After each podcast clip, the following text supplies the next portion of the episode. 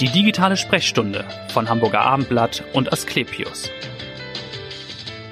Speiseröhrenkrebs ist zwar vergleichsweise selten, aber die Behandlung ist eben sehr komplex. Oft sind große Eingriffe vonnöten und verschiedene Fachdisziplinen sind involviert. Wie man Tumoren in der Speiseröhre behandelt, darüber möchte ich heute sprechen. Mein Name ist Vanessa Seifert und ich freue mich auf Dr. Tina Maxudi. Sie ist Oberärztin im Department für Chirurgie an der Asklepios Klinik in Barmbek und vor allem ist sie auch Leiterin des Kompetenzzentrums für die Chirurgie des Magens und der Speiseröhre. Herzlich willkommen. Schön, dass Sie da sind. Vielen Dank. Ja, Speiseröhrenkrebs, ein komplexes Thema. Ich glaube, es gibt grundsätzlich zwei verschiedene Arten von Speiseröhrenkrebs. Welche sind das? Wie unterscheiden die sich? Ja, genau, das ist richtig. Es äh, gibt äh, verschiedene Zellarten äh, in der Speiseröhre, äh, von denen äh, Karzinome, also bösartige Krebsgeschwüre, ausgehen können. Äh, das ist einmal das Plattenepithelkarzinom in der Speiseröhre und das andere ist das sogenannte Adenokarzinom, was ähm, eher im unteren Bereich der Speiseröhre gelegen ist, während das Plattenepithelkarzinom in allen Bereichen der Speiseröhre liegen kann. Mhm, das Adenokarzinom ist also dann folglich näher am Magen dran, ne? Das ist richtig. Äh, das liegt ähm, an der Entstehung äh, dieses Adenokarzinoms, was häufig mit Reflux, also saurem Aufstoßen, äh, assoziiert mhm. ist. Ähm, die Speiseröhre ist nicht für Magensäure gemacht. Äh, wenn also die Magensäure dann doch mal äh, in die Speiseröhre aufsteigt. gelangt und aufsteigt, ähm, dann führt das zu chronischen Entzündungen, mhm. Zellveränderungen und immer wo viele Zellveränderungen stattfinden, kann dann auch mal ein Krebsgeschwür entstehen. Und das heißt, was ist die häufigere Art? Das Adenokarzinom. Mittlerweile heutzutage ist es das Adenokarzinom. Früher war es das Plattenepithelkarzinom. Mhm. Das wiederum hat eine deutliche, einen deutlichen Zusammenhang mit Alkohol- und Tabakkonsum. Mhm.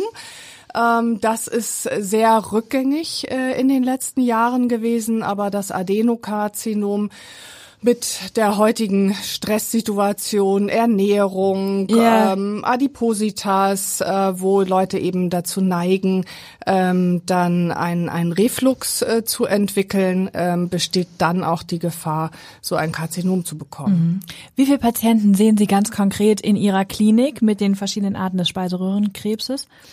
Ähm, Patienten mit Plattenepithelkarzinom sehe ich nur noch selten. Mhm. Ähm, das sind vielleicht so acht bis zehn Patienten im Jahr, ja. ähm, während ich äh, mehrere Patienten pro Woche mit äh, Adenokarzinom sehe. Mhm. Und wie ist deren Profil? Also Alter, Geschlecht, Risikofaktoren? Ja, das geht von bis. Also mhm. ähm, wir haben ähm, zum Teil sehr junge Patienten. Ähm, die meisten sind so zwischen äh, 60 und Ende 70 Jahren alt und ja. es sind tatsächlich auch hauptsächlich Männer. Mhm.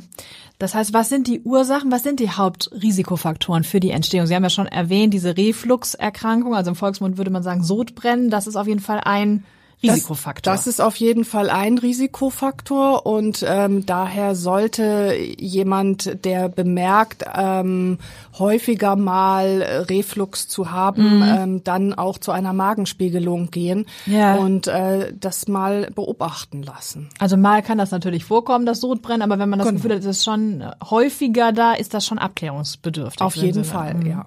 Und sonst, Sie haben ja schon gesagt, was sind andere Faktoren, die eine Rolle spielen? Also Übergewicht, Ernährung, all das spielt auch eine Rolle. Genau, das sind so die Hauptfaktoren Klassiker, ne? eigentlich schon. Stress, der dann dazu mhm. kommt. Äh, es kann natürlich auch mal eine genetische Disposition mhm. äh, mit einspielen. Das ist aber eher selten und da hat die Medizin auch noch nicht alles verstanden. Da wird sehr, sehr viel geforscht im Moment ja. in dem Bereich.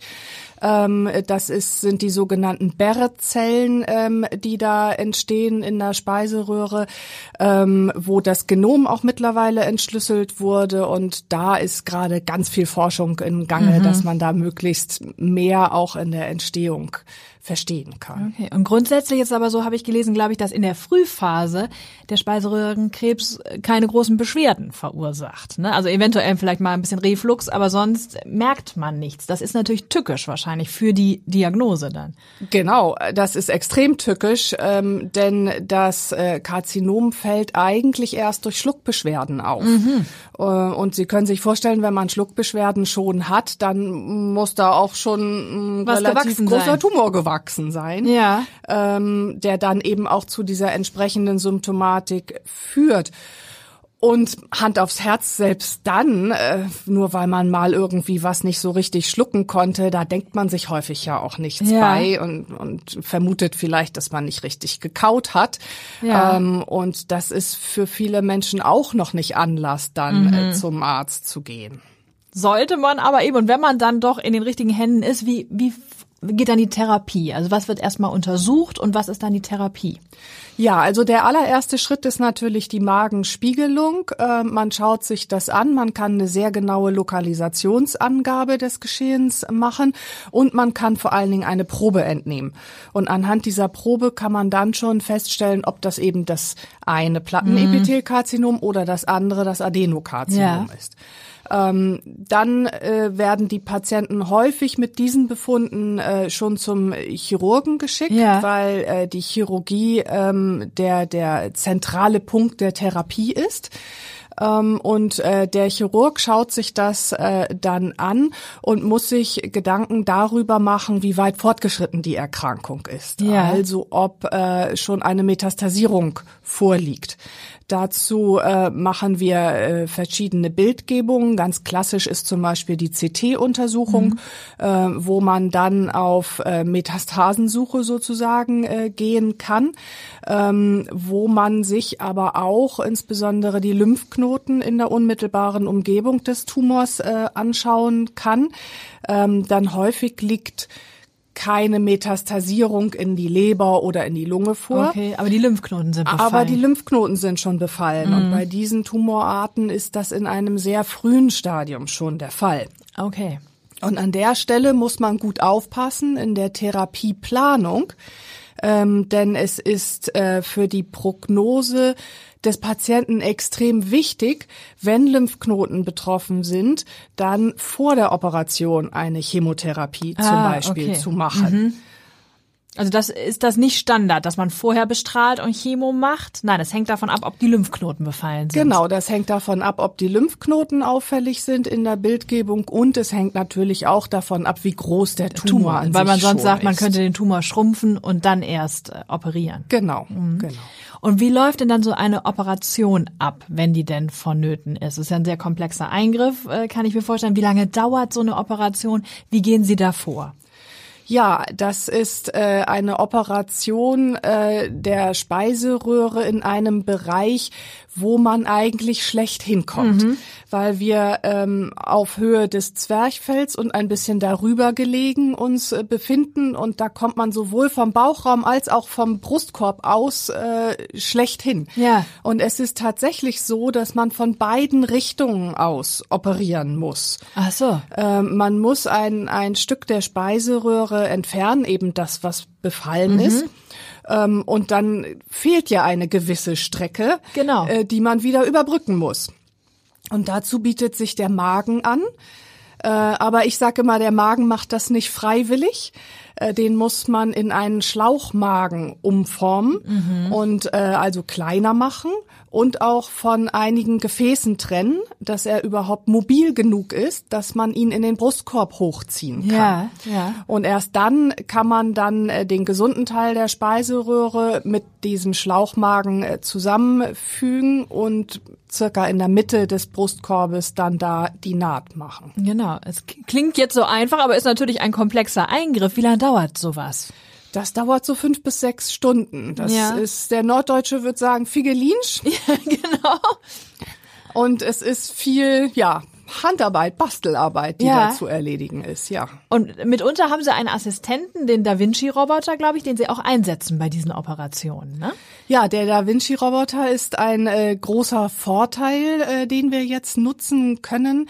Ähm, es ist so, dass der Roboter nur das macht, was der Chirurg ihm sagt. Also genau, es das ist, ist nochmal wichtig an der Stelle, dass man nicht sagt, der Roboter äh, operiert sozusagen komplett alleine. So genau, ja also nicht. das das wäre ja unheimlich, wenn da eine Maschine irgendwie losgelöst von allem irgendwas machen würde. Nein, also es ist so, dass der Chirurg an einer Konsole sitzt und jede Bewegung des Roboters steuert. Mhm. Aber durch diese neue Technik hat man ähm, einen einen sehr guten Raum, äh, den man erreichen kann. Also man hat große Freiheitsgrade, Gelenke der Instrumente. Okay. Und das wird insbesondere wichtig, äh, wenn wir wieder auf die Lymphknoten zurückkommen, äh, die ja alle mit entfernt werden mhm. müssen bei der Operation. Und man kommt da, ich sag mal, in die hinterste Ecke mit dem äh, Mit dem Roboter, weil Roboter. der so gelenkig ist und die Instrumente auch so fein dann Genau. Und kriegt ja. das wirklich alles hübsch sauber rauspräpariert. Es blutet extrem wenig. Mhm. Die Sicht ist sehr groß, weil äh, durch die Kameratechnik eine Vergrößerung äh, mit drin ist, ähm, so dass man da also ganz prima arbeiten kann und die Strukturen sehr gut sehen kann. Wie viele Operationen dieser Art machen Sie dann so äh, in der Woche? Das sind ein bis zwei Operationen, bis zwei. die wir in der mhm. Woche machen. Und wie ist die Prognose für die Patienten, wenn sie dann die Operation gut überstanden haben? Ist man dann sozusagen grundsätzlich geheilt oder kann das wiederkommen oder? Ja, bei Krebserkrankungen mhm. ist das Wort Heilung natürlich mhm. immer ein sehr großes. großes. Mhm. Ähm, wir geben alles, das zu erzielen und zu erreichen. Das merken Sie an unseren Überlegungen, ob wir das mit Chemotherapie oder ohne ja. äh, machen, mit, mit Begleittherapien, Antibiotika, äh, äh, Antikörpertherapien mhm. zum Beispiel. Ähm, es gelingt uns aber nicht in jedem Fall, äh, die Patienten auch zu heilen, nicht ja. alle. Mhm. Und ähm, deswegen ist es leider so, dass bei Krebserkrankungen das auch in späteren Jahren nochmal wieder auftreten kann. Und auf jeden Fall immer noch kontrolliert werden muss natürlich nach so einem Eingriff. Auf jeden Fall. Mhm. Dann ist natürlich eine Frage, die viele sich auch stellen werden, welche Rolle spielt die Ernährung, wenn die Speiseröhre betroffen ist? Also wie kann man irgendwie dann Essen zu sich nehmen? Viele sind ja, glaube ich, schon sehr, haben an Gewicht verloren, wenn sie dann überhaupt in die Klinik kommen. Wie ist das?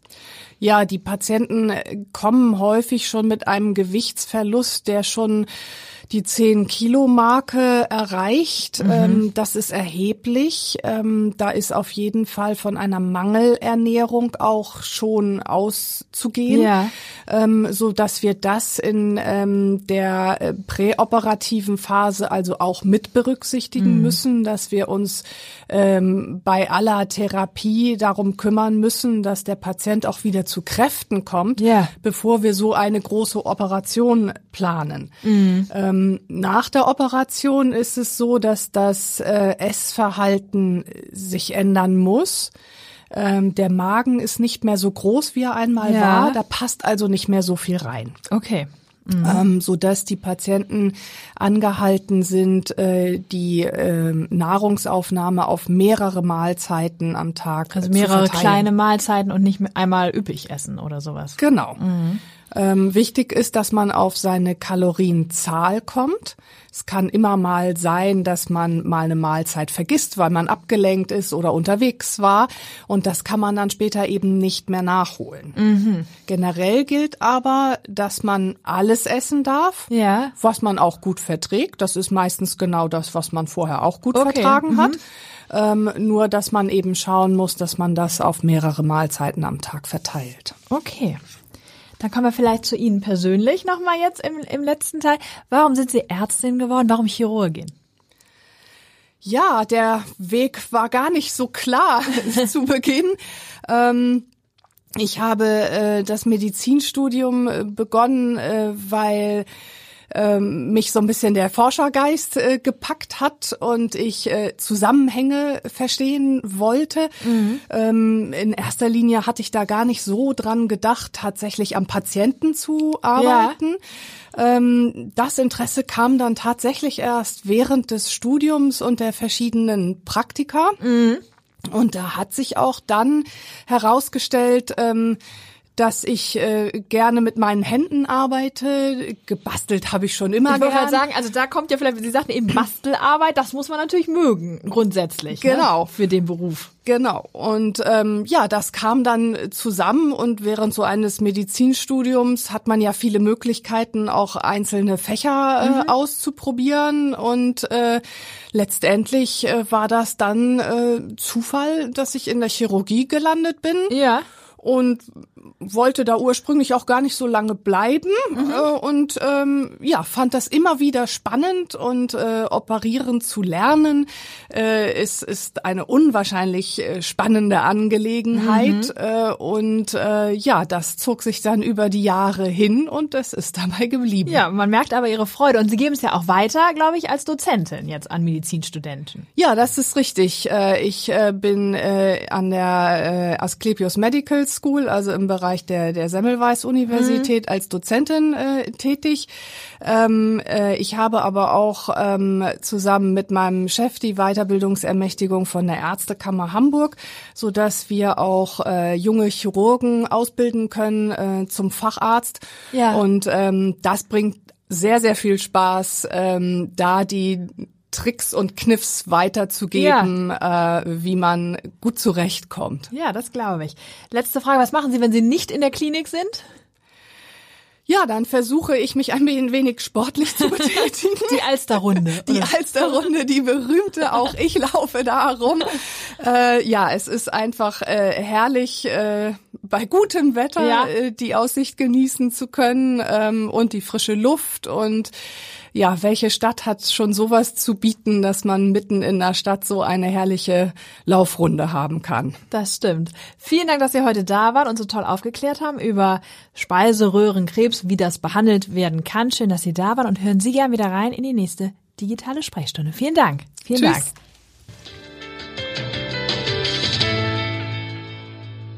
Weitere Podcasts vom Hamburger Abendblatt finden Sie auf abendblatt.de slash podcast.